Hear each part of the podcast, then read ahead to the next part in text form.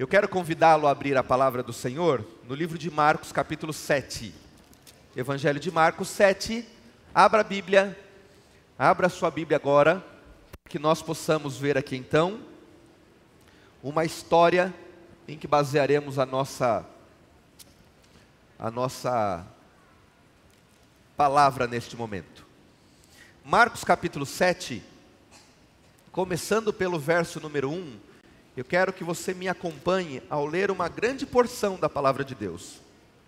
Nós vamos ler do capítulo 1 até do capítulo 7, verso 1 até o, cap, o verso de número 13. A Bíblia diz assim então: Ora, reuniram-se a Jesus os fariseus e alguns escribas, vindo de Jerusalém.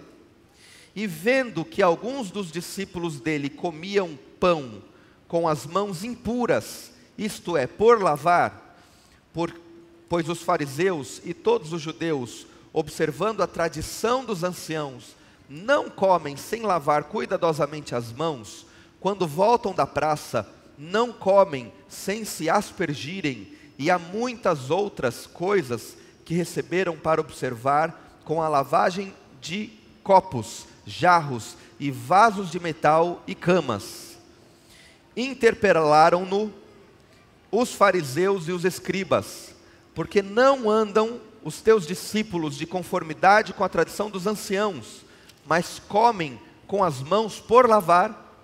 Respondeu-lhe Jesus: Bem profetizou Isaías a vosso respeito, hipócritas, como está escrito: Este povo honra-me com os lábios, mas o seu coração está longe de mim e em vão me adoram, ensinando doutrinas que são preceitos de homens, negligenciando o mandamento de Deus, guardais a tradição dos homens, e disse-lhes ainda: jeitosamente rejeitais o preceito de Deus para guardares a vossa própria tradição.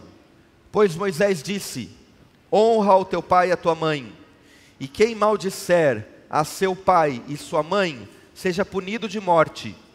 Vós, porém, dizeis: se um homem disser a seu pai e sua mãe, aquilo que poderias aproveitar de mim é corbã, isto é, oferta para o Senhor, então o dispensais a fazer qualquer coisa em favor de seu pai e sua mãe, invalidando a palavra de Deus pela vossa própria tradição que mesmo que vós mesmos transmitistes e fazeis muitas outras coisas semelhantes. Parem um pouquinho. Jesus está falando aqui de um embate que ele tinha com os fariseus por uma questão de tradição. E ele usa então o exemplo do mandamento de Deus, e este corban, antes de entrar no tema, era uma oferta que era dada. Então Jesus estava falando que o mandamento dizia que a gente precisava honrar o pai e mãe e cuidar do pai e mãe dessa maneira e em contrapartida, os homens pegavam e entre aspas consagravam o seu dinheiro para que esse dinheiro não fosse aos seus pais. E Jesus os chama de hipócritas, porque eles seguem a lei dos homens e não a lei de Deus. Queridos amigos, eu acredito que a palavra do Senhor nesta manhã nos incomodará de alguma maneira, pessoal e direta. Pelo menos eu me sinto incomodado ao ter que falar essas palavras a vocês nesta manhã, mas elas se fazem necessárias. Elas se fazem necessárias porque nós temos vivido um momento em que religião e religiosidade têm sido tratadas de uma maneira pejorativa não apenas no meio científico, não apenas no meio sociológico, como já era esperado, mas também no meio cristão. A gente percebe muitos pregadores do Evangelho, pessoas que assumem púlpitos de igrejas cristãs em muitos lugares, dizendo abertamente a questão de serem cristãos e não serem religiosos, porque a religiosidade mata. A religiosidade vai de encontro à palavra de Deus. A religiosidade confronta quem é o Senhor. E dessa maneira, então, forma-se uma luta interna dentro do cristianismo que também tem assaltado o adventismo, a igreja adventista do sétimo dia, em um embate daquilo que é religioso e daquilo que é cristão, como se esses dois termos biblicamente fossem desassociados. Como se eles não tivessem uma coerência dentro daquilo que Deus apresentou. E nessa manhã, nós falaremos deste problema. E eu digo para vocês que este problema encontra um lugar, uma guarida no comportamento cristão dos últimos tempos também. E quando digo últimos tempos, eu não estou dizendo dos últimos anos, mas pelo menos de uma era em que o protestantismo cresceu para combater um mal que era a falácia contra a Bíblia, era contra os argumentos da Bíblia, mas agora ele então começa a criar algo que também é danoso para a Bíblia. O que seria isso? Hoje nós vemos, e eu ouço muito sobre isso, a tradição protestante. Tradição protestante que às vezes, ao ler, ao ter uma leitura da Bíblia, ela interpreta de acordo com esta visão. É a tradição calvinista, é a tradição arminiana, e depois isso foi sendo passado também para as denominações. É a tradição batista, é a tradição metodista, é a tradição luterana, é a tradição presbiteriana. E nós também gozamos, como uma igreja com mais de 150 anos de expressão, não de formação completa, mas de expressão, nós também expressamos uma tradição de o que é ser adventista. E amigos queridos, eu queria trazer para vocês esses três problemas, apenas três situações que podem ir a favor ou podem corroborar conosco, nos tornando aquilo que os fariseus eram. Com a gente, ao invés de ir à palavra de Deus, tornando também aquilo que nós temos como algo central da nossa fé. Eu vou falar as três aqui para vocês. A primeira delas é de. Eu vou falar as três, depois eu, eu, eh, explico um pouquinho sobre cada uma delas. A primeira, de fato, é a questão do tradicionalismo. A segunda é a questão do institucionalismo. E a terceira é a questão da salvação pelo comportamento contra a culpa que nós temos. Qual que é o problema de você ter uma religião baseada nessas três coisas? Uma religião baseada no tradicionalismo ela não apenas assume que você tem uma herança cristã, que você tem uma herança bíblica, que você te, te, teve pais e pioneiros de uma igreja que trouxeram e formaram o, o seu pensamento religioso, mas ela coloca a sua tradição, esta maneira de viver, pelo menos em pé de igualdade àquilo que está escrito na Bíblia. E assim como os fariseus faziam, outros elementos são colocados na palavra de Deus, ou melhor, outros elementos são cobrados das pessoas para que elas possam congregar nesse ambiente religioso. Isso é tradicionalismo. A Bíblia fala sobre modéstia. Nós falamos que tipo de roupa as pessoas devem usar. A Bíblia fala sobre adoração verdadeira. Nós falamos que tipo de música nós devemos ouvir. A Bíblia fala sobre a maneira que nós devemos comer, e nós colocamos isso de uma maneira de, e um peso, da mesma forma, a nossa tradição, como também aqui está escrito em Levítico capítulo 11. Quando nós encaramos dessa forma, e a pessoa precisa trazer mais passos para que ela possa se tornar um cristão, e no nosso caso, um adventista do sétimo dia, nós estamos fazendo com que esta tradição ela tenha peso exatamente igual àquilo que temos na Bíblia. Somos diferentes, amigos. Nós fazemos parte de uma igreja mundial. Esta igreja, ela tem expressões que são diferentes em lugares diferentes viemos de famílias diferentes, e Deus nos chama diferentes como somos, para congregarmos como um só povo.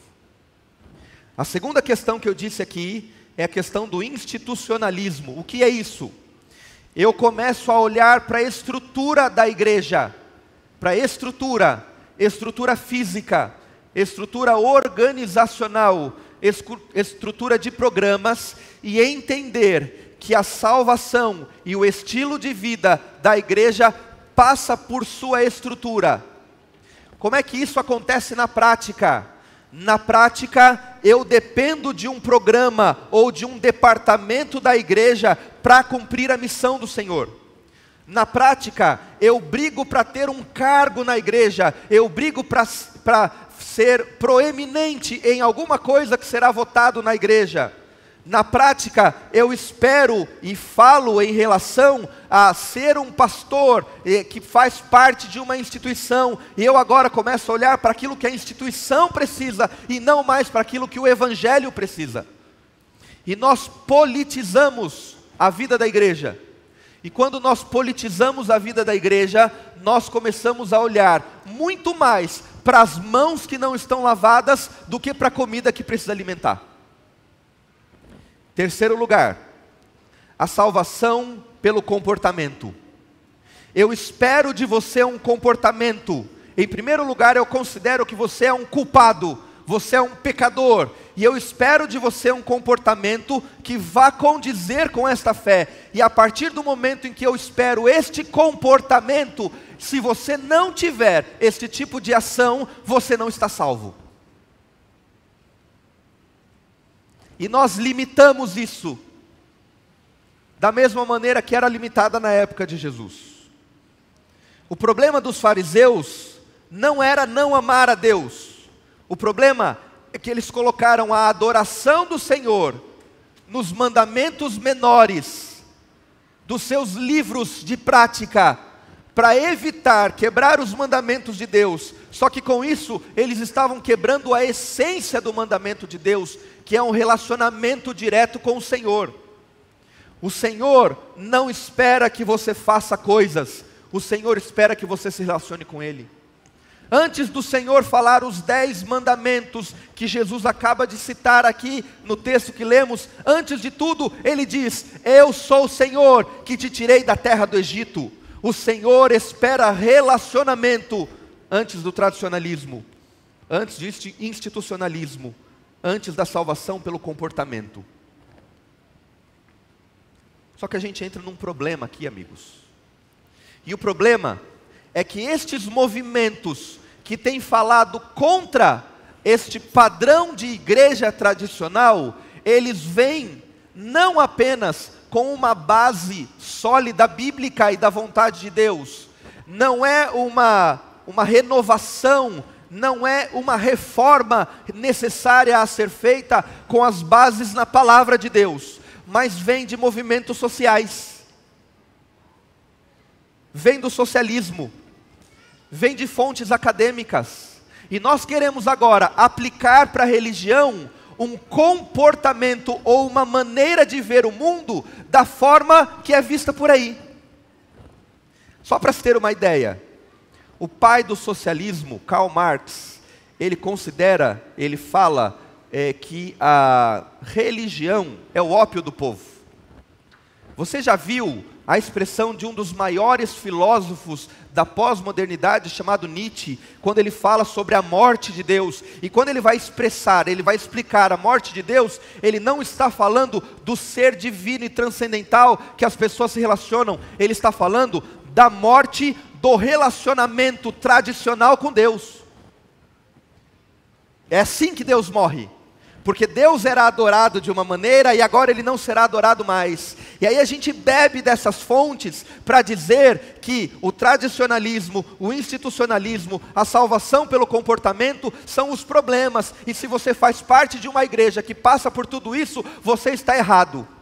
E a resposta disso, ao se pensar em, em reflexões apenas ilusivas dessa forma, não é uma resposta bíblica. Você quer ver? Eu vou trazer três pensamentos do comportamento moderno que respondem aos três comportamentos que eu disse anteriormente, para lhe mostrar como tem sido isso hoje. Ao responder, ao, ao responder a questão do tradicionalismo, Espera-se então uma experiência instantânea e presente. Agora, para adorar a Deus, a base não é mais o tradicional, a base não é mais aquilo que a igreja fala, agora a base é a minha experiência. Se eu for a uma igreja e eu louvar a Deus, e eu não sentir Deus, eu não tive uma experiência verdadeira. Se o pastor não abrir a Bíblia, se o ancião não abrir a Bíblia e ele não me abençoar, eu não sentir que Deus está falando, eu não estou adorando a Deus dessa maneira. Deus não está ali. Porque a minha perspectiva agora, ao combater um tradicionalismo, é exatamente uma experiência que muda todo o tempo. Mas o problema aqui, amigos, é que Deus não muda. A sua palavra não muda. A sua forma de expressar, ela se adapta ao tempo em que nós estamos vivendo, mas a palavra não é adaptável. A palavra não é renovável. Nós não conseguimos, porque Deus já expressou a sua vontade. E a nossa experiência cristã, ela não é no tradicionalismo, mas ela também não é numa experiência móvel, líquida, de agora. A resposta que nós temos hoje para as discussões modernas e a maneira que as pessoas querem adorar a Deus hoje, a resposta que nós temos ao institucionalismo agora é o individualismo. E você entra lá na sua rede social e você percebe pastores num fundo preto, com uma roupa diferente, olhando para você e dizendo para você: você é a última bolacha do pacote de Deus. Eu sou paulistano, eu falo bolacha, tá? É, você pode falar biscoito, fica à vontade aí. Você é o queridinho do Senhor. Deus fez todo este mundo, tudo isso, para que você fosse único. E agora, como eu não gosto mais das estruturas, como eu não gosto mais de programa, como eu vou de encontro a qualquer tipo de institucionalismo, a experiência religiosa crivo para esta experiência sou eu. Eu. A partir daquilo que eu tenho, a partir daquilo que eu sou, então a experiência vai se dar, vai ser. Em último lugar, a resposta para a salvação do comportamento desta geração, desta maneira de se expressar e de adorar a Deus, é um Deus que não culpa nunca. É um Deus que não aponta pecados. É um Deus que respeita qualquer tipo de escolha e não apenas respeita, mas também acolhe qualquer tipo de escolha. E você pode fazer o que você quiser, você pode ser o que você quiser, você pode é, expressar-se da maneira que você quiser, você pode escolher o gênero que você quiser, você pode fazer o que você quiser com o seu dinheiro, você pode fazer o que você quiser com a sua sexualidade, você pode fazer o que você quiser com o que você quiser, e Deus vai lhe aceitar, porque este padrão é um sentimento de culpa que coloca e o comportamento que você tem que ter. E eu prometi, amigos, que de alguma maneira, talvez no primeiro momento ou no segundo, Deus incomodaria você. Sabe por quê? Porque os dois comportamentos são chamados por Deus de comportamentos humanos e não divinos. Deus não espera que você meça as pessoas pela régua do seu comportamento. Assim como Deus não espera que você possa viver qualquer coisa da sua vida e isso receber uma chancela de divino. Deus não espera que você coloque toda a sua ficha, tudo aquilo que você tem, na salvação pelas obras que a igreja vai fazer, nas pessoas que estão liderando a igreja, e Ele também não espera que você tenha uma maneira de se expressar religiosamente sozinho. E principalmente, queridos amigos, Deus não espera uma guerra no meio religioso. O que nós temos visto aí são polaridades, são dois lados que lutam um contra o outro. Porque se fulano fizer isso, isso é pecado. Olha só o que Ellen White disse, olha só o que a Bíblia disse. E aí o outro aponta o dedo para o outro e diz assim: está vendo? Isso daqui também não tem base bíblica. Você está fazendo porque é sua tradição. E nós brigamos entre nós. E amigos queridos, qualquer guerra que nós somos atacados externamente, nós nos unimos e fortalecemos. Mas qualquer guerra que nós somos chamados a guerrear com os nossos próximos, nós já a perdemos. O Senhor espera que você, nos últimos dias deste mundo, se una com a igreja dele. E sim, ele tem uma igreja verdadeira. E sim, ele está aqui. Apocalipse capítulo 14, versos 6 e 7, nós lemos esse texto várias vezes, quando a palavra de Deus diz que há uma adoração verdadeira, e esta adoração não é necessariamente a maneira que nós fazemos, mas é a maneira que está na Bíblia. Por isso, amigos, eu termino a minha fala aqui, querendo propor três coisas que a igreja precisa fazer hoje. Querendo propor três coisas que precisam nortear a sua vida cristã querendo propor aqui o que a Bíblia está falando. Em primeiro lugar, venha comigo para 1 Coríntios capítulo 4, verso 6. 1 Coríntios, capítulo 4, verso 6. A segunda parte, eu vou ler ele todo, mas a segunda parte é o que eu gostaria que você tivesse claramente em sua vida. A Bíblia diz o seguinte: estas coisas, irmãos, 1 Coríntios 4, 6. Estas coisas, irmãos, aplique-as figuradamente a mim mesmo e a Apolo, por causa do vosso, é, por vossa causa, para que por nosso exemplo aprendais isto. Preste atenção no que Paulo vai falar agora. Não ultrapasseis o que está escrito a fim de que ninguém se ensoberbeça a favor de um em detrimento de outro. A primeira coisa que Deus está falando para nós, e eu peguei um texto apenas por causa do tempo desta manhã, mas a primeira coisa é: não ultrapasseis a Bíblia, para que, ao tentar colocar algo a se aplicar à palavra do Senhor, você escolha um em detrimento dos outros. A postura do estudante da Bíblia é uma postura de humildade. A postura do estudante da Bíblia é uma postura de unidade. A postura do estudante da Bíblia é aquele que entende que nós continuamos sendo pecadores, guiados por um Deus perfeito, e eu levo a este meu estudo todos os meus pressupostos, todos os meus pensamentos, todas as minhas ideias preconcebidas, para que Deus coloque a ideia dele sobre a minha ideia, para que Deus mostre a vontade dele sobre a minha vontade. E se nós estamos discutindo, que nós possamos encontrar o assim diz o Senhor na Bíblia Sagrada. O problema é que nós discutimos Deus, mas nós não discutimos com Deus. O problema é que nós discutimos religião, mas nós não discutimos com o cabeça da igreja. Não ultrapasse a Bíblia.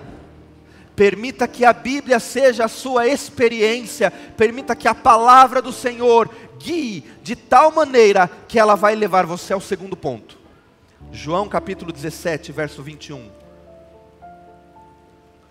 Evangelho de João, capítulo 17, verso 21.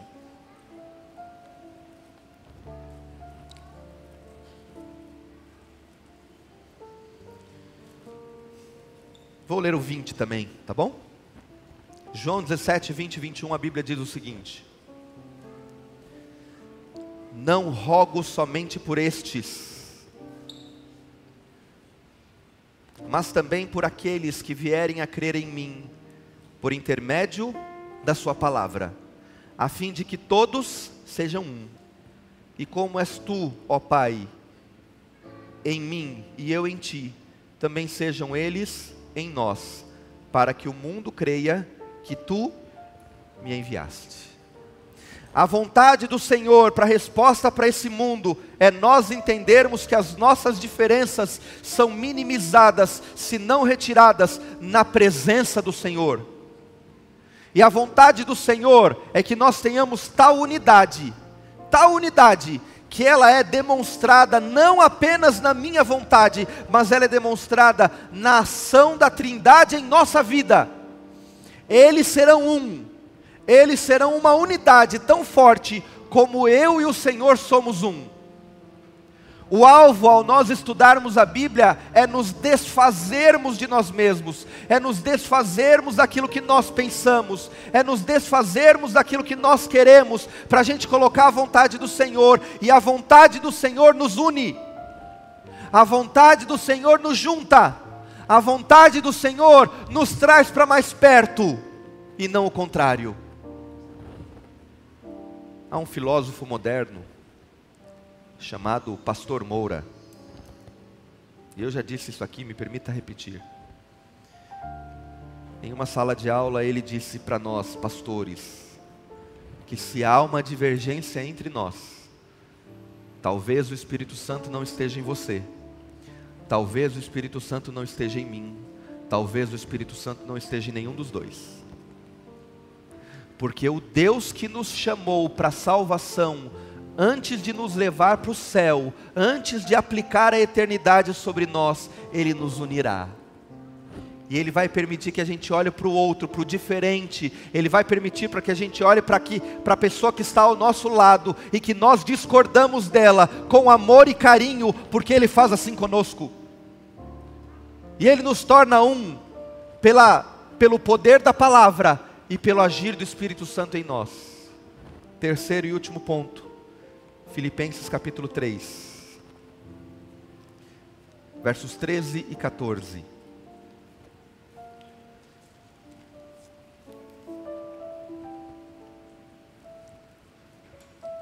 Filipenses capítulo 3, verso 13 e 14.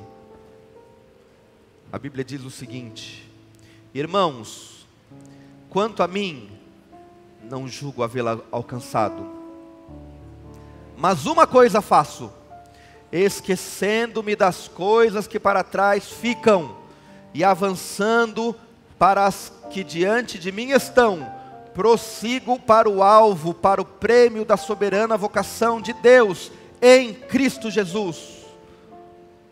Irmãos, eu não sou perfeito, diz Paulo, mas eu quero que você saiba de uma coisa: eu esqueço daquilo que passou até agora.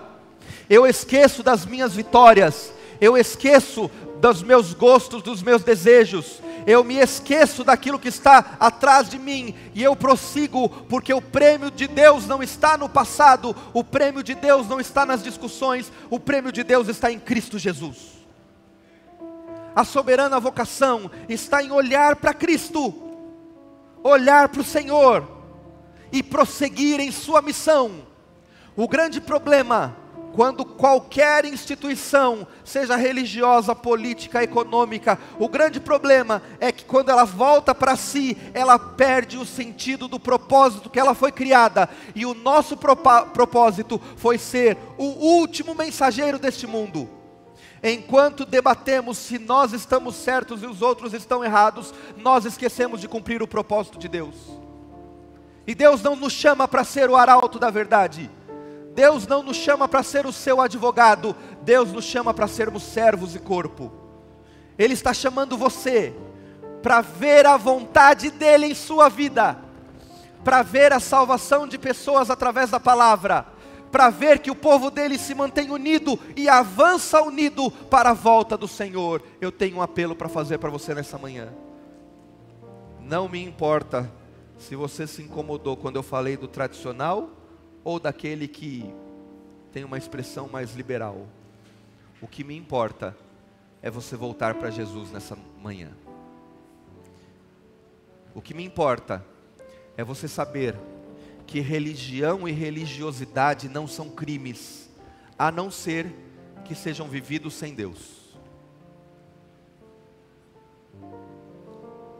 Que ser tradicional ou ser liberal são crimes a partir do momento em que o Senhor não dirige a sua vida. Deus espera que você seja um com o povo dele. Deus espera que a palavra dele guie a sua vida e lhe empurre para as outras pessoas que estão ao seu redor. Deus espera que você viva olhando para frente porque a volta de Jesus está próxima e ela está à frente, e ela vai chegar em minha vida e em sua vida. E se o Senhor encontrar uma igreja que discute, que debate, que briga, que se separa, que se fere, se o Senhor encontrar esta igreja, nós não vamos para o céu. Mas a profecia bíblica diz que nos últimos dias nos faltará estrutura, que nos últimos dias nos faltará liberdade, que nos últimos dias nos faltará voz, mas nos sobrará espírito. Nos últimos dias, aqueles que são do Senhor andarão juntos, dando-se um para os outros, independente da cor, independente da crença, e vivendo os últimos dias, não olhando para si mesmo, não olhando para suas ideias preconcebidas, mas olhando para o pensamento único que o Senhor nos coloca, de amarmos acima de tudo e de sermos um só. Que igreja você fará parte? Vai fazer parte da igreja das redes sociais? Vai fazer parte da igreja que tem um pensamento divergente em qualquer ponto? Ou vai fazer parte da igreja que trabalha? Ou vai fazer parte da igreja que se humilha? Vai fazer parte da igreja que se une?